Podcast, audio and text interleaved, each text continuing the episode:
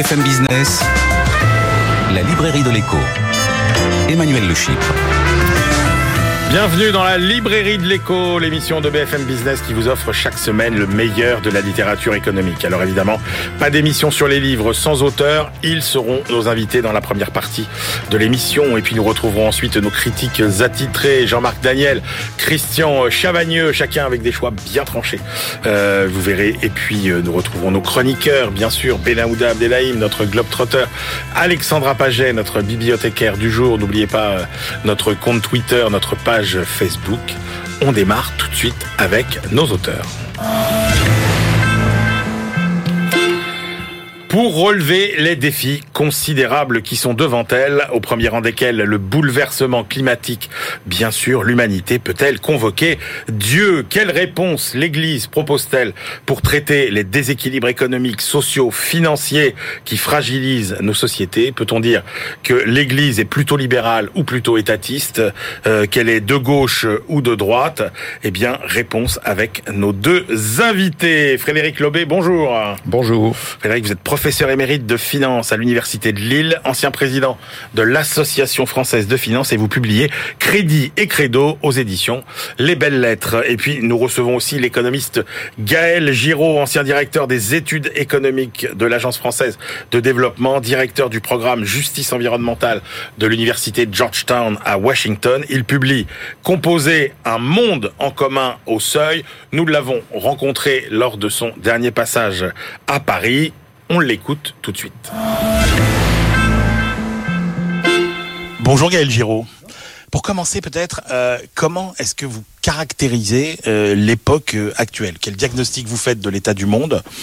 Et quelle est l'urgence aujourd'hui à votre avis?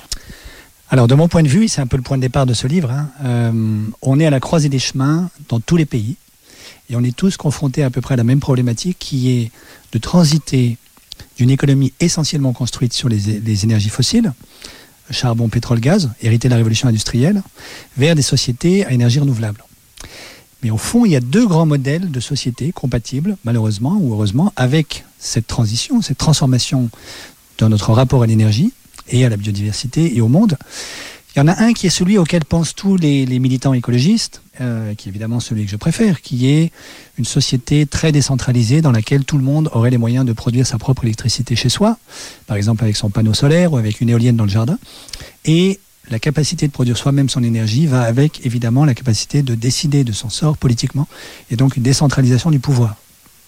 Donc ça, ça veut dire une, une démocratie très participative et des communs un peu partout, on y reviendra. Il y a un autre modèle de société, malheureusement, qui est parfaitement compatible avec une société à énergie renouvelable, qui est exactement le contraire. C'est-à-dire un État très centralisé, très autoritaire, éventuellement complètement antidémocratique, en alliance avec le secteur privé, pourquoi?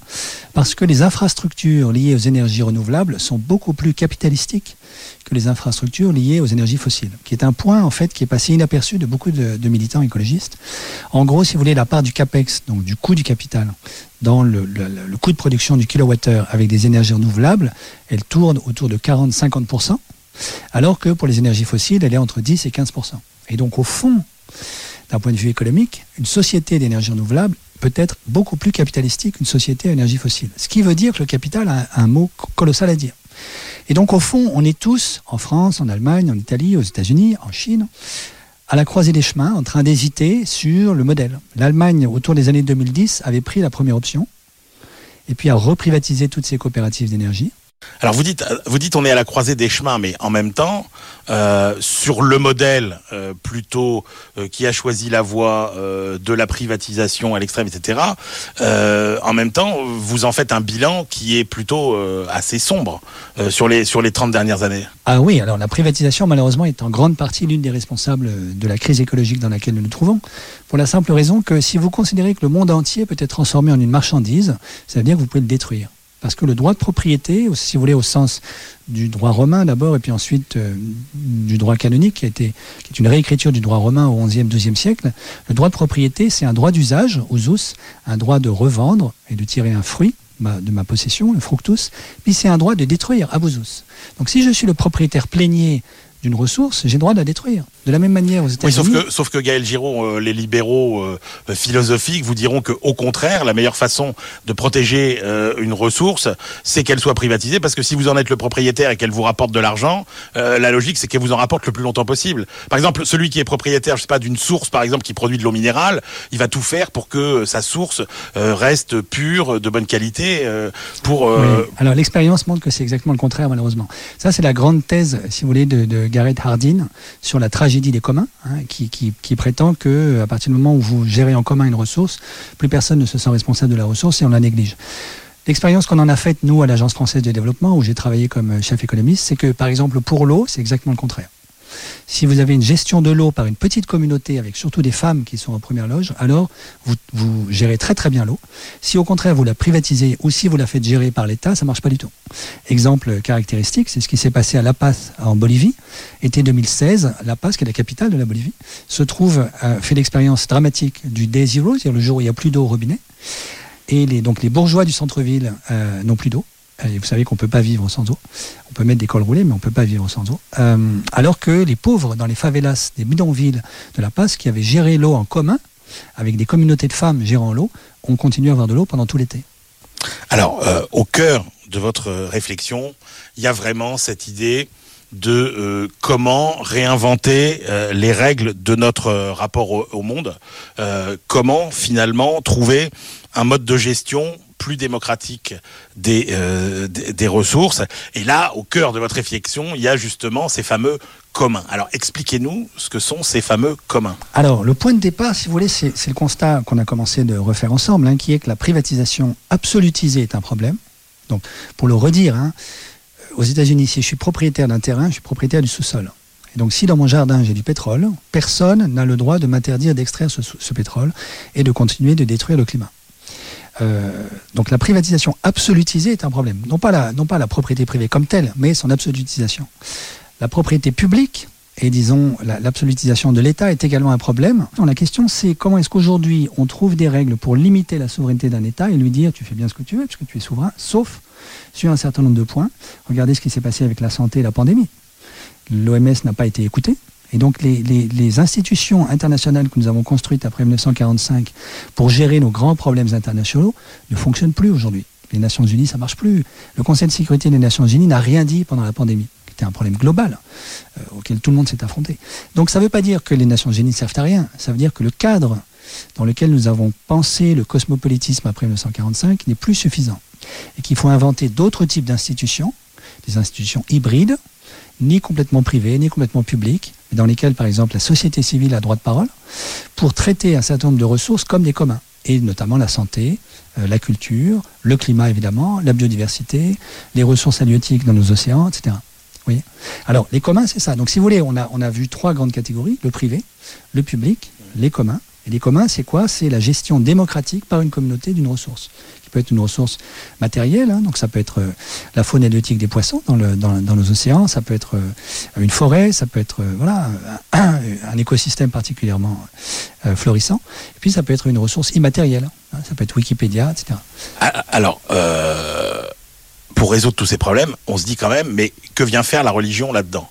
Et en fait, il y, a, deux dimensions moi qui m'intéressent et sur lesquelles je voudrais euh, vous entendre. La première, c'est évidemment la dimension théologique et spirituelle, euh, c'est-à-dire que à un moment, euh, l'homme s'est cru complètement détaché de son environnement. Et moi, ma question, c'était, mais est-ce que la religion n'a pas une part de responsabilité dans ce sentiment finalement de toute puissance et de domination de l'homme sur son environnement? Alors c'est vrai que c'est un procès qui est fait en particulier au christianisme, mais aussi à toutes les religions abrahamiques en fait, hein, puisque c'est un procès qui remonte au livre de la Genèse, le premier livre de la Bible, chapitre 1, verset 28, où on entend Dieu dire à Adam et Ève, euh, croissez, euh, soyez féconds et dominez la terre. Et la question c'est que signifie dominer la terre?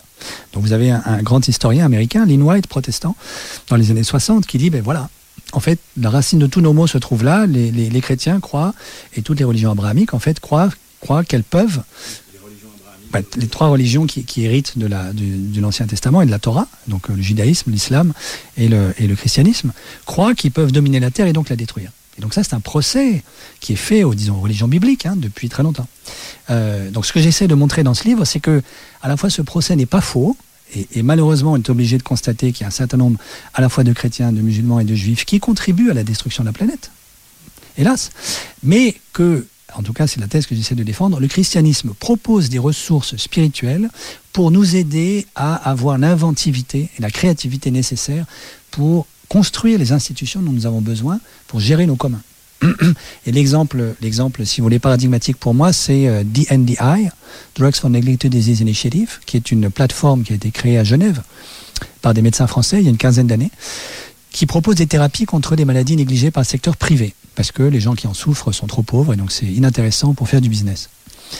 Et par exemple, l'hépatite C en Égypte. Et donc DNDI aujourd'hui euh, distribue via des ONG euh, une thérapie contre l'hépatite C pour 300 dollars, alors que cette thérapie vaut 2000, 3000 euros en Europe.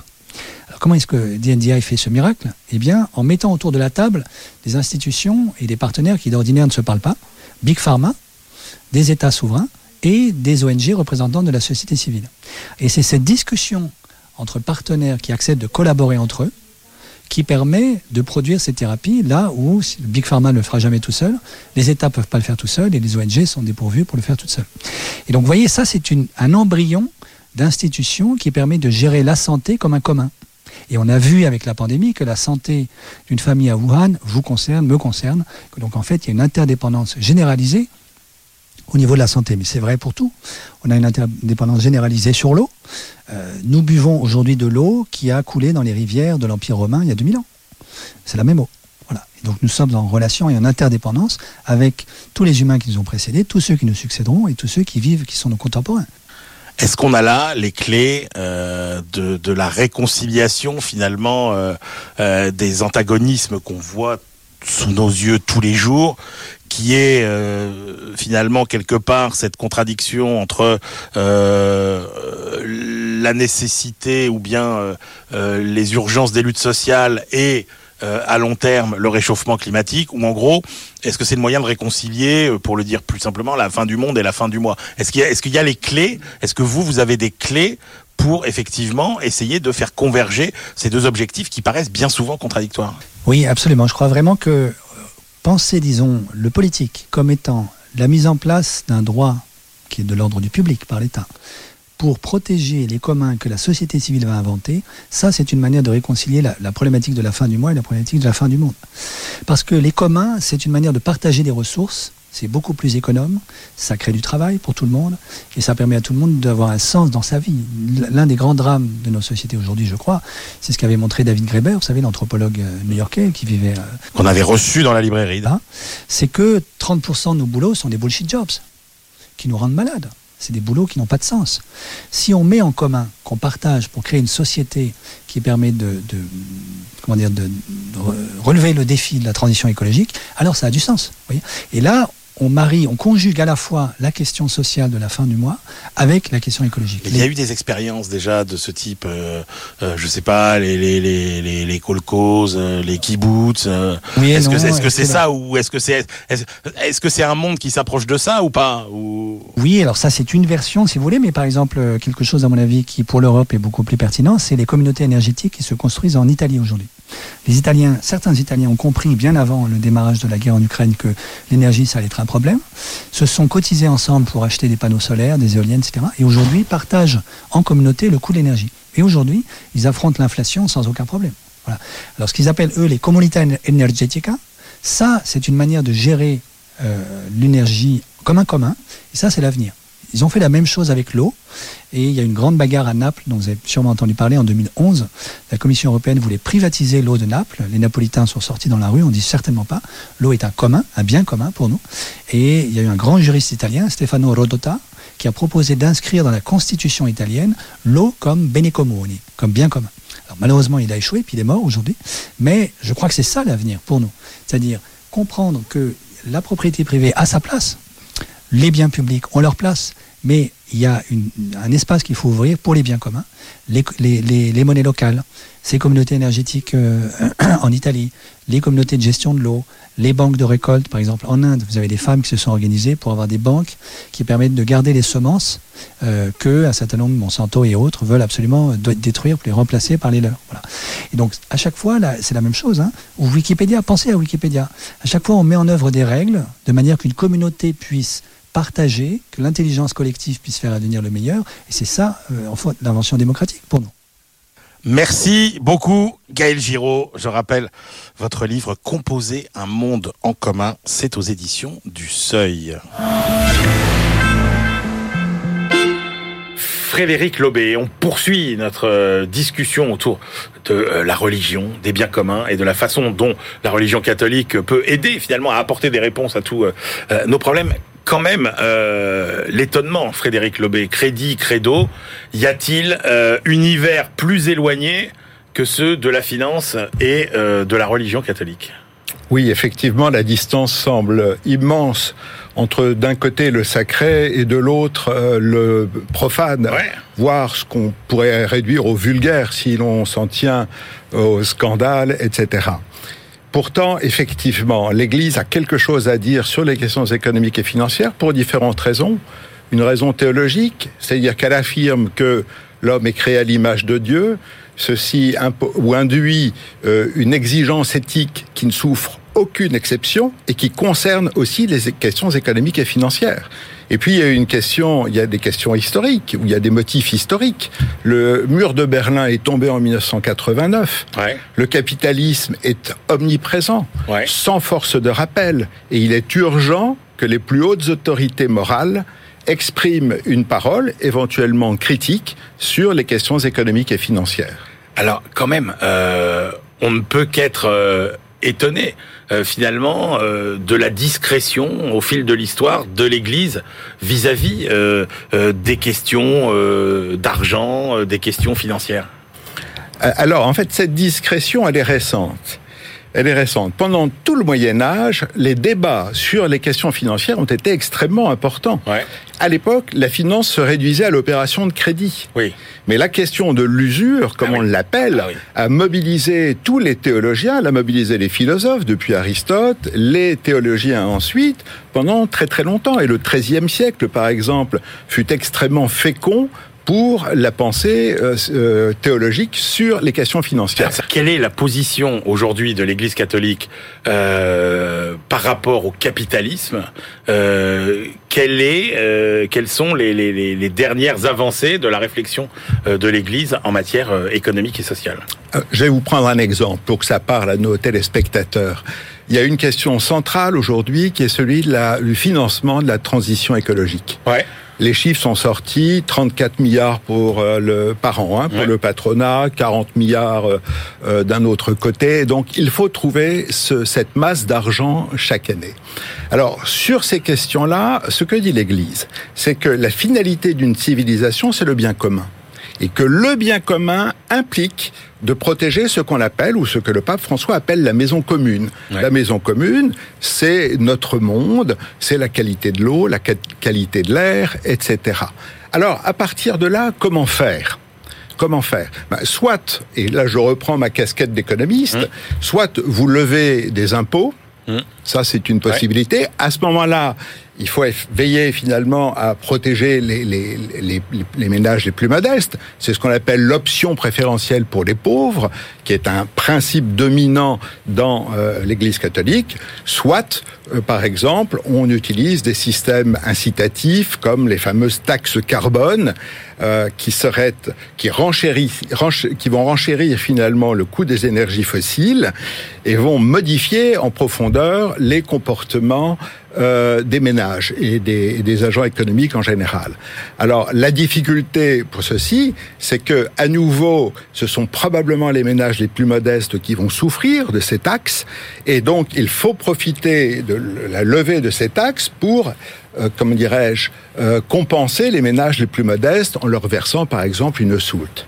Donc vous voyez, on peut dialoguer en fait entre la pensée sociale catholique et puis les questions économiques et financières la pensée sociale catholique. Euh, aujourd'hui, est-ce que on peut dire, alors ma, question va être stupide, vous l'avez la trouver bête, mais est-ce qu'on peut dire aujourd'hui que la pensée sociale catholique, elle est plutôt de gauche, plutôt de droite, plutôt étatiste, plutôt libérale, plutôt individualiste, plutôt collectiviste Comment est-ce que ça a un sens d'ailleurs de, réfléchir comme ça? Alors, elle, est ni de droite ni de gauche.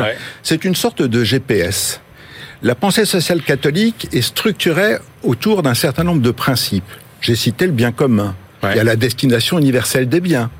Qui, fait, qui vient du fait que c'est le récit de la Genèse, Dieu crée le monde, euh, crée l'homme à son image, et il donne tout cela à tous les hommes destination universelle des biens. Principe de subsidiarité, qui est inscrit dans le droit canon, euh, principe de solidarité. Il s'agit de mobiliser tous ces principes ensemble pour discerner finalement ce qui est bien pour le destin de l'humanité.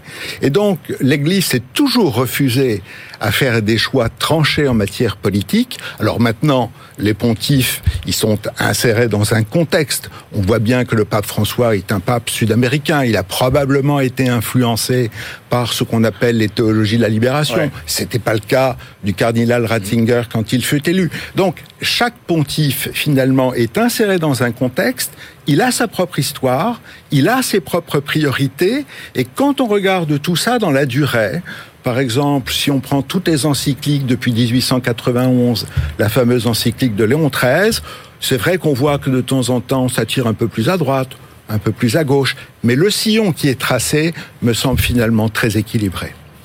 Euh, on a l'impression, euh, alors là je vais le dire encore peut-être d'une façon un peu un peu maladroite, quand on compare la religion catholique avec toutes les autres religions, on se dit finalement la religion catholique c'est celle qui est la moins à l'aise avec euh, l'économie, c'est celle qui est la moins à l'aise avec le profit, euh, c'est celle qui est la moins pro-business s'il fallait parler de façon moderne. Il y a tout un tas de travaux qui ont été faits par rapport à la religion musulmane, à, à, la religion juive, au bouddhisme, etc.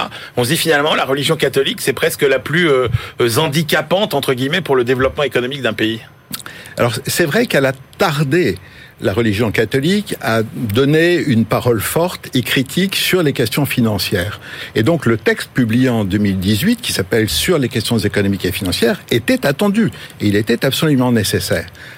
Pourquoi le Vatican a-t-il été si lent finalement à prendre des positions sur les questions financières? Je crois qu'il peut y avoir deux hypothèses aux historiens de les départager. Première hypothèse, euh, la pensée sociale catholique peut avoir été instrumentalisée par certains pontifes qui à un moment donné avaient une priorité. Léon XIII, 1891, son combat, c'était le marxisme qui contestait la propriété privée. Et donc, c'est vrai qu'il a été très très tranché euh, dans sa, sa, défense finalement de la propriété privée, quitte à oublier que la, la propriété privée est subordonnée à la destination universelle des biens. Si je prends Jean-Paul II, son combat, c'est faire tomber le mur de Berlin. Et donc, c'est vrai qu'il était difficile pour lui de critiquer le capitalisme en même temps qu'il participait à la chute du mur de Berlin. Donc ça, c'est une première hypothèse. Puis il y a une deuxième hypothèse sur le silence de l'Église sur les questions financières, c'est peut-être le mal-être du Vatican sur ses propres finances. sur ses propres finances. N'oublions pas que le Vatican a été créé à peu près en même temps que euh, le, enfin, le Vatican, l'État, l'État du Vatican, le Vatican était en tant qu'État date de 1929, les accords du, du Latran. Et l'État italien, sa jeunesse, c'est 1860-1870. Euh, les accords du Latran font que le, le, le Vatican reçoit une soulte 750 millions de lire plus un paquet de titres. Et donc, effectivement, le pape se retrouve, euh, voilà, avec cette somme à gérer. Il confie ça à, à une instance, mais c'est pas sa priorité. La priorité d'un pape ou d'un pontife, c'est d'évangéliser.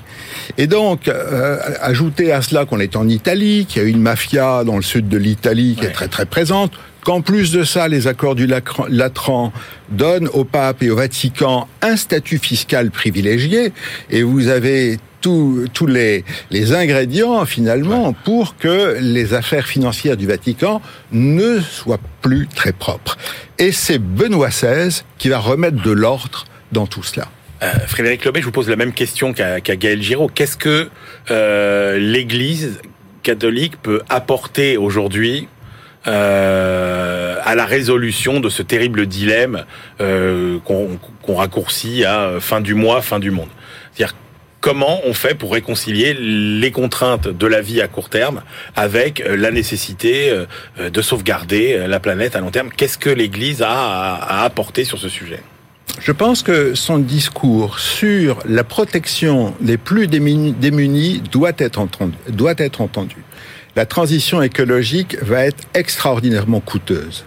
Je pense qu'il ne faut pas se fier, c'est une illusion de croire qu'on peut financer la transition écologique à moindre coût. Je pense qu'elle sera très coûteuse et donc les ménages les plus modestes seront les premiers à souffrir et ça, l'Église le dit de façon permanente. Et c'est pour cela que si jamais on en vient, par exemple, à instituer ou à instaurer une taxe carbone pour réorienter les consommations des ménages vers des consommations moins carbonées, il faut impérativement se soucier des ménages les plus modestes en compensant l'effort qu'ils devront également faire. Est-ce que l'Église est plutôt euh, pro-décroissance ou plutôt pro-technologie? Alors là-dessus, le pape François, dans euh, son encyclique Laudato Si, à un moment donné, a une phrase un peu raccourcie, je trouve, où il dit il faut arrêter la croissance dans l'hémisphère nord et au contraire permettre de la croissance dans mmh. l'hémisphère sud. Sauf que, vous le savez comme moi, la croissance, ça se décrète, décrète pas et surtout pas dans une économie mondialisée.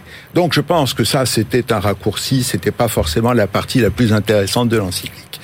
Moi, je serais partisan d'une décroissance sélective dans les secteurs qui sont les plus émetteurs de gaz à effet de serre.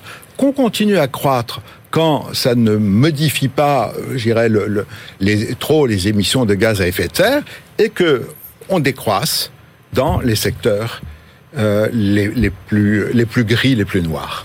Merci beaucoup à tous les deux. Frédéric Lobé, je rappelle votre livre Credo et Crédit, la pensée sociale catholique et la finance, c'est aux éditions Les Belles Lettres. Et puis euh, Gaël Giraud avec euh, sa somme composée, un monde en commun aux éditions du Seuil. On se retrouve tout de suite pour la deuxième partie de l'émission. BFM Business, la librairie de l'écho. Emmanuel Le on se retrouve pour la deuxième partie de cette librairie de l'écho. Nous la clôturerons comme de coutume avec euh, nos chroniqueurs Benahouda Abdelhaim pour ses études glanées dans le monde entier, Alexandra Paget, notre bibliothécaire pour euh, un des livres majeurs d'Émile Zola, vous verrez. Mais tout de suite, on retrouve nos critiques attitrés. À ma gauche, Christian Chavagneux, éditorialiste et critique à Alternatives économiques. Et à ma droite, Jean-Marc Daniel, professeur émérite à l'ESCP euh, Business School, critique euh, attitré et président maintenant de la Société d'économie euh, politique. On commence avec un livre événement. On peut appeler ce livre un livre événement. C'est le livre de Pascal Saint-Amand aux éditions du Seuil paradis fiscaux, comment on a changé le cours de l'histoire. C'est le choix de Christian Chavagneux. J'en parle d'autant plus volontiers que j'ai été éditeur au sens anglo-saxon du, du, terme pour, euh, pour les éditions du Seuil et pas de conflit d'intérêt parce que je ne touche absolument aucun pourcentage sur, euh, sur les ventes. Euh, faut rappeler qui est Pascal Saint-Amand. Hein. C'est un énarque fonctionnaire qui travaille à Bercy, qui s'ennuie, il faut le dire. euh, il va faire, un, il dit, euh, je, ma journée c'était faire descendre les piles de, de gauche pour faire monter les piles de droite, une fois que c'était signé et traité. Il va faire un tour à l'OCDE parce qu'il il, est, il est civil, quoi. Il va, il va rencontrer les gens qui s'occupent de, la fiscalité. Il dit surtout jamais travailler dans cette institution. C'est un vieux machin complètement endormi. J'irai jamais. Et en fait, il va passer 15 ans à être le diplomate en chef qui va mener la guerre contre les paradis fiscaux. Alors, comment euh, on a changé le cours de l'histoire? Euh, Pascal Saint-Amand est persuadé qu'avec ce qu'il a fait, euh, demain il y aura plus de paradis fiscaux. Alors, on peut être d'accord ou pas être d'accord avec sa conclusion, mais en tout cas, le livre est le récit de 15 ans de diplomatie économique internationale qui sont absolument fabuleux pour faire quoi? Pour euh, obliger euh, les personnes les plus aisées qui essayent d'échapper aux impôts à payer leur juste part d'impôts. Ça, c'est ce qu'on appelle l'échange automatique d'informations fiscales. Euh, dès que vous sortez de votre pays, vous ouvrez un compte en banque, vous faites n'importe quelle opération financière, votre fisc est, est, est mis au courant. Et puis, lutter contre les pratiques d'évitement fiscal des, des grandes multinationales au niveau mondial avec l'accord historique d'octobre 2021. Et donc Pascal Saint-Amand va raconter à la fois les aspects techniques, montrer pourquoi euh, ce mmh. qu'il met en place sur le plan juridique, économique, mais aussi il nous donne tout le contexte diplomatique, euh, comment avec euh, il doit toujours garder autour de la table les États-Unis, les Européens, les pays émergents, les pays pauvres, comment les bien sûr les, les, les, grandes multinationales vont essayer, les lobbies des multinationales vont essayer de lutter partout dans le monde pour l'empêcher d'avancer, comment il va jouer des ONG, des, des fuites dans la presse, des fameux leaks dans la presse pour faire monter la, la pression. Tout ça, euh, euh, moi je trouve assez bien écrit avec plein d'anecdotes. À un moment donné, euh, il nous dit j'arrive au Guatemala euh, pour parler avec les, les, gens, les représentants politiques du Guatemala. J'ai deux malabars qui m'inquiètent dans une voiture toute noire. Je monte dedans. Euh, tout d'un coup, on arrive, on, on, arrive devant devant un bâtiment. Ils ouvrent une porte, c'est un couloir mal éclairé. Il dit où, où est-ce que je suis arrivé? En fait, il a le vice-président qui lui dit mais allez loin, tapez-nous dessus parce qu'il y a plein de familles riches qui volent nos, impôts. Donc allez ah plus loin. Dites-nous qu'on n'est pas conforme, qu'il faut aller le plus loin possible. il a aussi euh, pour ce qui concerne l'échange automatique d'informations fiscales, il est prêt à annoncer une grande résolution. Il est à Jakarta, il arrive vers 11h minuit, il pense qu'il va dire euh, bonjour à tout le monde, allez se coucher demain. Et là, ses équipes lui disent tout est bloqué. Comment ça, tout est bloqué? On avait tout préparé, mais tout est bloqué entre la Chine et un représentant des pays nordiques. Et là, il comprend pas. Jusqu'à 2 heures du mat, il est là, il comprend pas. Donc il dit, on fait une pause. Et il croise la déléguée de Hong Kong, il dit, qu'est-ce qui se passe? Elle lui dit, prix Nobel. Et elle s'en va. Et là, il dit, j'ai compris le, prix Nobel de la paix venait d'être donné à un opposant à la Chine. La Chine en rétorsion menaçait les pays, euh, ah les pays d'Europe du Nord, et le délégué qui représentait cinq pays d'Europe du Nord en rétorsion a dit Hong Kong n'est pas conforme. Et les Chinois ont dit si vous dites qu'Hong Kong n'est pas conforme, nous on quitte la négociation et, on s'en va. Donc là, voilà, il nous raconte toutes ces petites anecdotes sur comment finalement on, doit arriver à mener une diplomatie internationale. Il nous, il fait quand même une révélation. Il nous dit quand l'OCDE a calculé la somme des impôts évités par les multinationales avec leur comportement d'optimisation fiscale agressive, c'était 500 milliards de perdus, 20% de l'IS. Et là, tous les pays ont dit, oh, c'est trop c'est trop, ça fait trop, faut que tu, faut que tu changes tes hypothèses. Ah et du coup, on est aujourd'hui à l'hypothèse de, on perd 10% de l'impôt sur les sociétés. Plein d'anecdotes. Une dernière, parce que vraiment, je la trouve géniale. Euh, ils vont, à un moment donné, il y a une pause, euh, tout le monde se jette à l'eau, la déléguée chinoise est proche de se noyer. Il se trouve que Saint-Amand est un surfeur, bon nageur. Il va la sauver, il lui dit, écoutez, euh, si un jour vous avez besoin de moi, et un jour une négociation, va falloir débloquer. Et la personne qui est en face de lui, il dit, appelle ta chef. Et la chef, c'est cette personne qui l'a sauvé. À quoi tient le déblocage d'une négociation? Belle leçon de diplomatie économique internationale, technique, à la fois un récit haletant, j'ai adoré. Bon, Jean-Marc Daniel. Non, sur la forme, je rejoins ce que vient de dire Christian. C'est très bien écrit. C'est euh, des, des, paragraphes assez courts, des, des chapitres très courts avec euh, euh une description en entrée. Et, et j'ai trouvé ce livre alarmant. Parce que ce personnage qui, effectivement, au début, il nous raconte qu'il est énarque, qu'il s'ennuie à Bercy, qu'il euh, il va aller à l'OCDE, qu'il est un endroit vieillissant, qui sert pas à grand chose. Et donc là, il va utiliser, à mon avis, l'OCDE pour régler des comptes personnels, c'est-à-dire pour mener un combat politique euh, dans lequel il a échoué d'ailleurs à titre personnel, puisqu'il raconte qu'il a été candidat du Parti socialiste dans l'Allier et qu'il a été battu.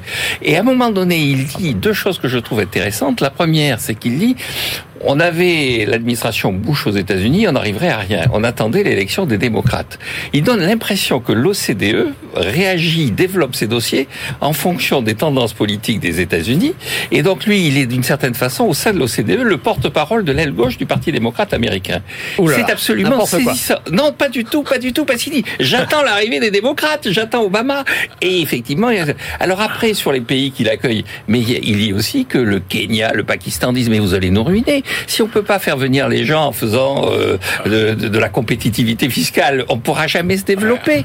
Et donc effectivement, il obéit à un réflexe qui est, qui est purement idéologique. Il dit aussi qu'il va voir l'équipe de Cash Investigation. Alors disant, je vais vous expliquer ce qu'il faut que vous racontiez. Un fonctionnaire qui utilise Cash Investigation, qui utilise les médias. Euh, mais c'est un détournement du récit. Euh, il raconte pas qu'il va voir Cash Investigation. Si à la demande de Cash Investigation, pas il va pas voir Cash Investigation. Il va les voir. La question, il dit qu'il les, mobilise. La question c'est en quoi est-ce que lui, est-ce que finalement euh, il, il, obéit à des injonctions de ses supérieurs en disant notre ambition c'est ça euh, Parce que ce, que ce que vous sous-entendez, c'est que finalement c'est lui qui décide tout seul de partir en guerre. C'est le G20 qui lui a demandé. Oui, voilà. Non, non, pas du tout, parce qu'au sein du G20, il y a des gens qui sont contre. Il dit d'ailleurs dans le mécanisme qu'il appelle le mécanisme BEPS. Il nous explique ce que c'est. Ça, c'est la partie, à mon avis, la plus objective et la plus intéressante.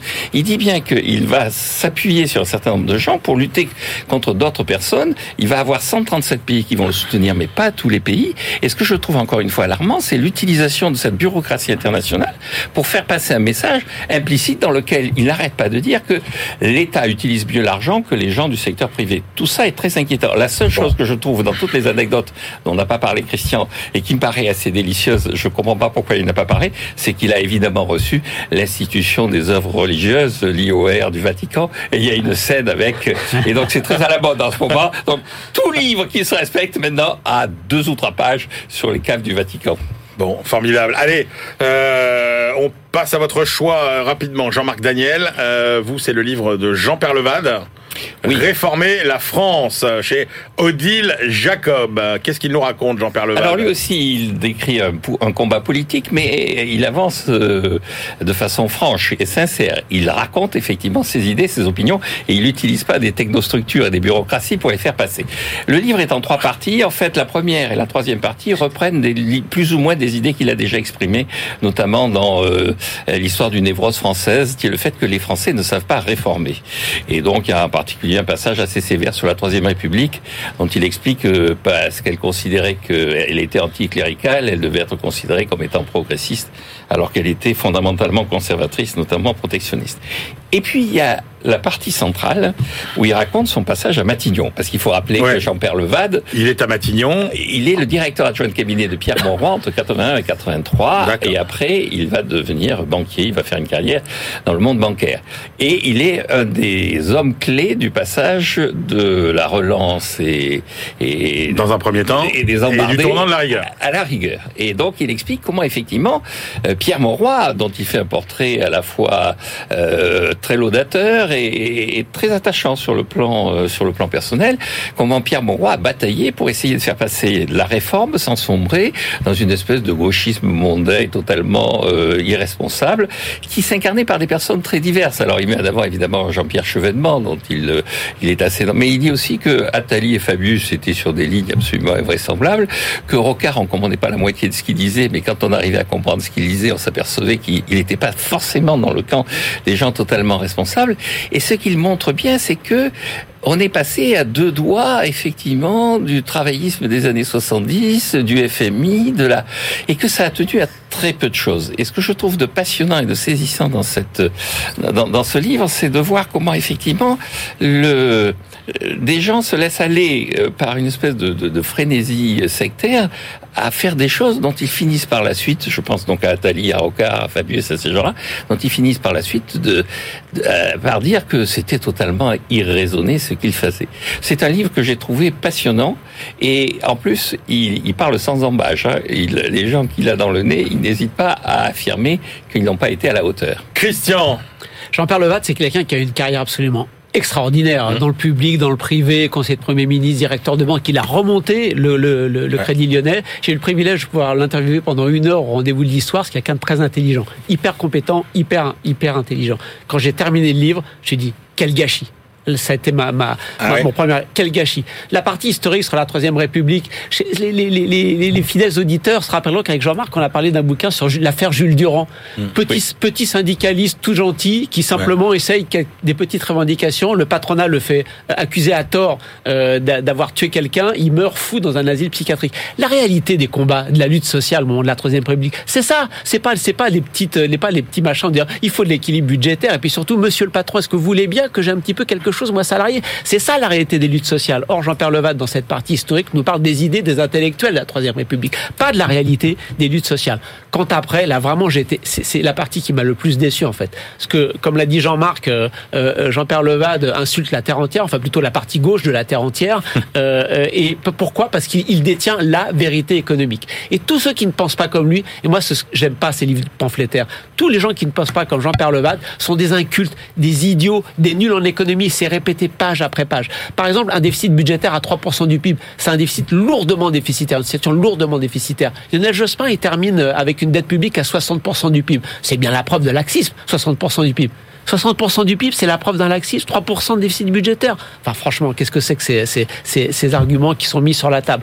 Je pourrais vous en donner euh, des tonnes. Les nationalisations, il nous dit, j'avais prévenu Pierre les, les nationalisations à 100%, ça va créer un cataclysme. À la page d'après, il nous dit, bah, finalement, ça n'a rien créé. Grosse erreur. Pourtant, il pourrait. Rappelons-nous que Jean-Pierre Levat, c'est quelqu'un qui, au milieu des années 70, écrit un bouquin pour nous dire que le dollar est mort et que la domination du dollar. Quand on se trompe à ce point sur des ces choses aussi structurelles, on, peut un petit peu quand même, juste un petit peu de modestie. Il n'y a pas de modestie. Jean-Pierre Levat détient la vérité économique sur les 35 heures. Euh, Jean, on, on se croirait dans le livre d'Anne de Guigné. C'est un homme de conviction, j'aurais voulu qu'il m'explique ses convictions. Or, il les assène en disant qu'il détient la vérité. Franchement, toute cette compétence, euh, tout ça, pour, pour toute cette intelligence au service de si peu, quelle déception.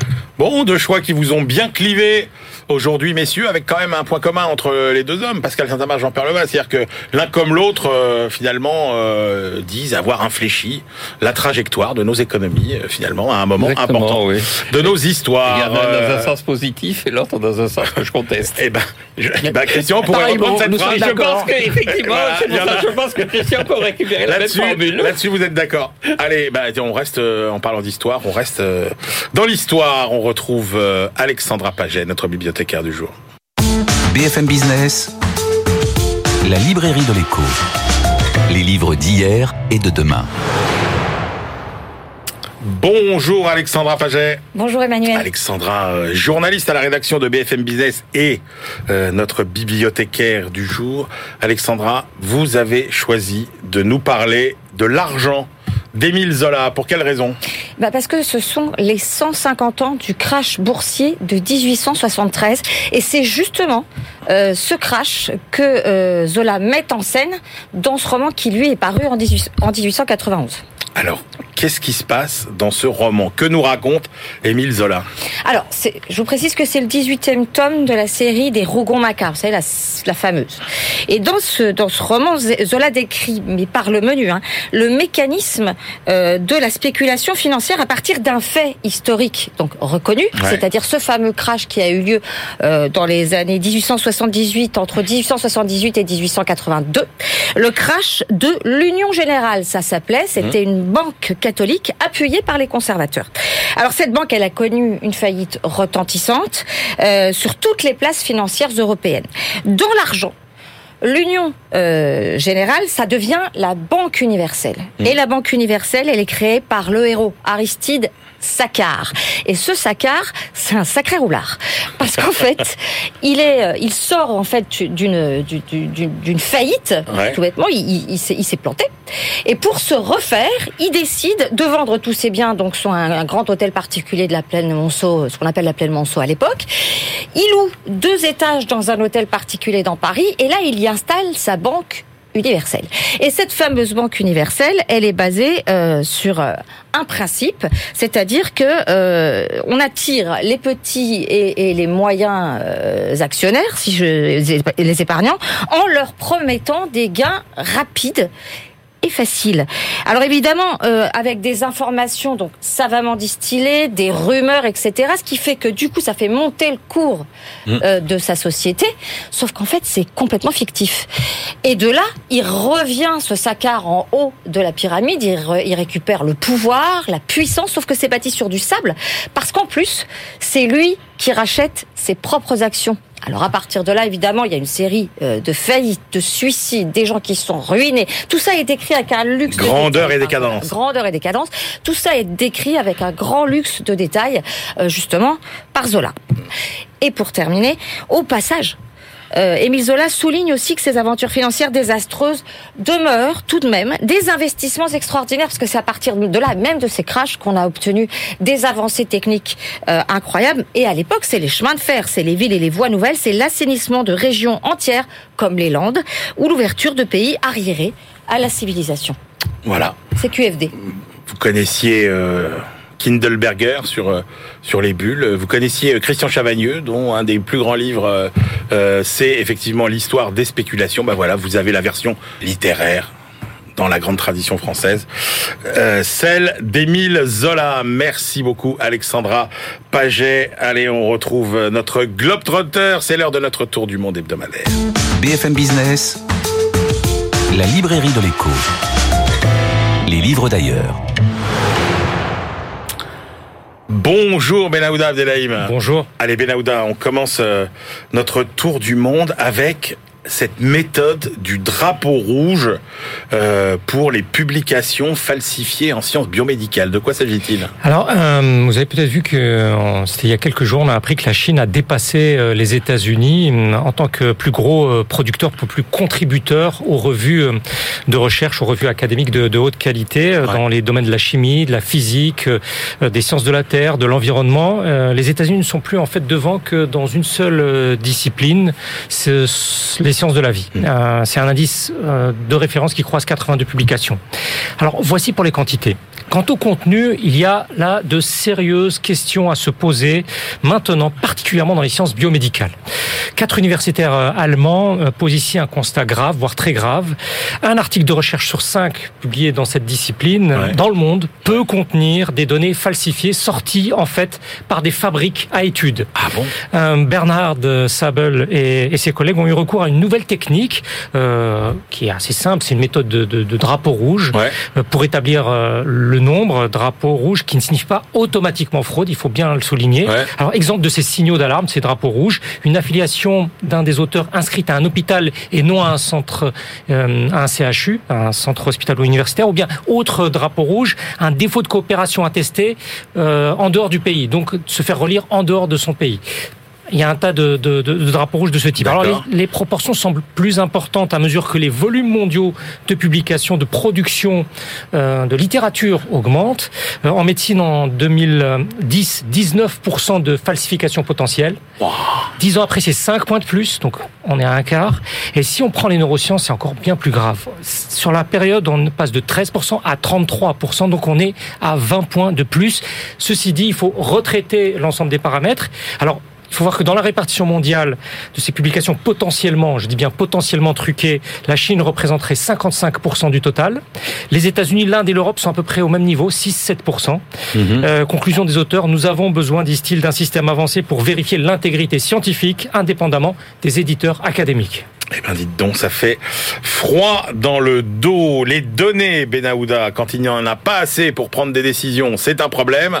Mais quand il y en a trop, c'est un problème aussi. Parfait résumé. Euh, un dilemme de la décision évalué euh, à travers 17 pays pour le compte d'Oracle. Oracle qui est un spécialiste Ouais. américain, entre autres, de la gestion de bases de données. C'est la direction de ces recherches. Cette recherche a été confiée à Seth euh, Stevens Davidovitz, qui est un économiste et scientifique américain des, des data, des données, qui est passé entre autres par euh, Google. Euh, alors nous avons consulté plus spécifiquement la version espagnole, euh, mais l'interrogation essentielle porte en fait euh, partout sur un excès qui nuit à l'action. Euh, 86% des personnes interrogées considèrent que plus de données les rend moins certaines au moment de prendre une décision Ouais. dans l'entreprise. 85% des chefs d'entreprise dans cette étude considèrent alors vivre un stress décisionnel. Ah oui. Ils sont même 91% à considérer que les volumes croissants entravent le succès de leur entreprise. Si l'on prend le cas de l'Espagne, euh, pratiquement les trois quarts des Espagnols interrogés affirment que le nombre de décisions qu'ils prennent quotidiennement a été multiplié par 10 en seulement 3 ans. Euh, C'est une impression d'écrasement par la data, par les données. Dans l'échantillon espagnol, euh, plus des deux tiers des chefs d'entreprise estiment que la plupart des données disponibles ne sont réellement utiles qu'aux professionnels de la profession, c'est-à-dire des informaticiens ou de, de- des, data scientists, des, des scientifiques de la data. La complexité croissante de, la perception des paramètres est devenue telle que les Espagnols, dirigeants comme salariés, euh, sont 40-45% à préférer que l'ensemble de ces difficultés disparaissent. Comment? En confiant la décision à quelqu'un d'autre, c'est-à-dire à l'intelligence artificielle, ce qui forcément Ouais, va ouvrir d'autres dilemmes. Évidemment. Si vous ne décidez pas vous, quelqu'un d'autre décidera pour vous. Eh oui, quelqu'un qui a la capacité de calcul. Enfin, l'étude au titre énigmatique de la semaine s'appelle Le télétravail et le risque d'inconduite en matière de valeur mobilière, Benahouda. Euh, Toujours dans cette série des découvertes insoupçonnées autour du, du télétravail. Alors, Ouais. ce sont quatre économistes qui ont examiné euh, les rapports d'inconduite en termes de, de, de mauvaise gestion de leur travail dans une grande banque britannique. Douglas Cumming et ses co-auteurs ont pu avoir accès euh, précisément aux euh, informations internes liées à l'activité euh, des traders de valeurs immobilières, c'est-à-dire actions, obligations, etc., d'une banque britannique. Ouais. Ils ont passé, et une des, des plus grandes, hein. ils ont passé en revue l'activité de 162 de ces professionnels durant durant les périodes de confinement entre mars 2020 et mars 2021. Alors lorsqu'ils étaient dans leur salle de marché, comme jadis, la probabilité qu'ils aient eu une alerte pour faute était globalement de 37,6%, avec les mêmes personnes en train de travailler à domicile, le taux descend à 7,3%. Ah Donc il y a un écart de 30 points. Autrement dit, ces salariés de manque d'investissement se comportent mieux, entre guillemets, chez eux qu'à leur bureau. Euh, en tout cas, ils se tiennent physiquement euh, davantage à distance de la rumeur, du risque de délit d'initié, euh, susceptible de fausser le fonctionnement du marché. Alors moins de violation des, des règles dans le traitement des valeurs mobilières toutes celles qui sont codifiées et surveillées par euh, des systèmes informatiques, cela a des implications financières et économiques. Les auteurs avancent une explication tout à fait centrale une conduite en contravention avec l'éthique se répand euh, plus facilement lorsqu'ils sont les uns au contact des autres. Euh, en s'appuyant sur des travaux de psychologie qui datent de 2009 et de 2019, les auteurs écrivent ceci. Les individus se sentent moins coupables ou bien considèrent que la conduite contraire à l'éthique pose moins de problèmes ou du moins rationalise la conduite contraire à l'éthique lorsqu'ils voient d'autres personnes à côté d'eux agir de la sorte. Fin de citation. Donc, comme pour réduire un phénomène de contagion comme une maladie, comme la Covid, c'est la distance physique qui diminue diminue le risque, ce qui suggère alors d'autres réflexions sur l'organisation du travail.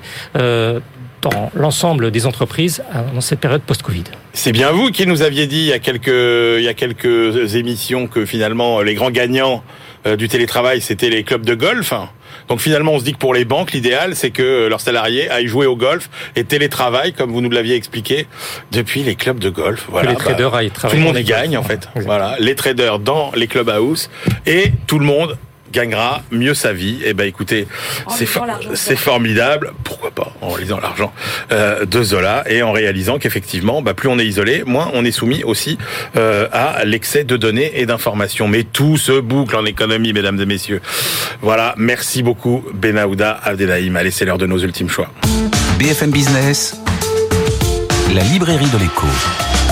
Les livres de la dernière minute. Christian Chavagneux, quelle est votre dernière sélection pour aujourd'hui? Une petite étude en anglais, mais qui est vraiment fabuleuse, petite étude statistique. Est-ce que euh, la sécheresse provoque des révoltes sociales? C'est malheureusement de l'actualité en France. On sait que nos, grands historiens, Emmanuel Leroy, la Ladurie et d'autres, ont dit la sécheresse de 1788 a été l'un des facteurs de la révolution de 1789.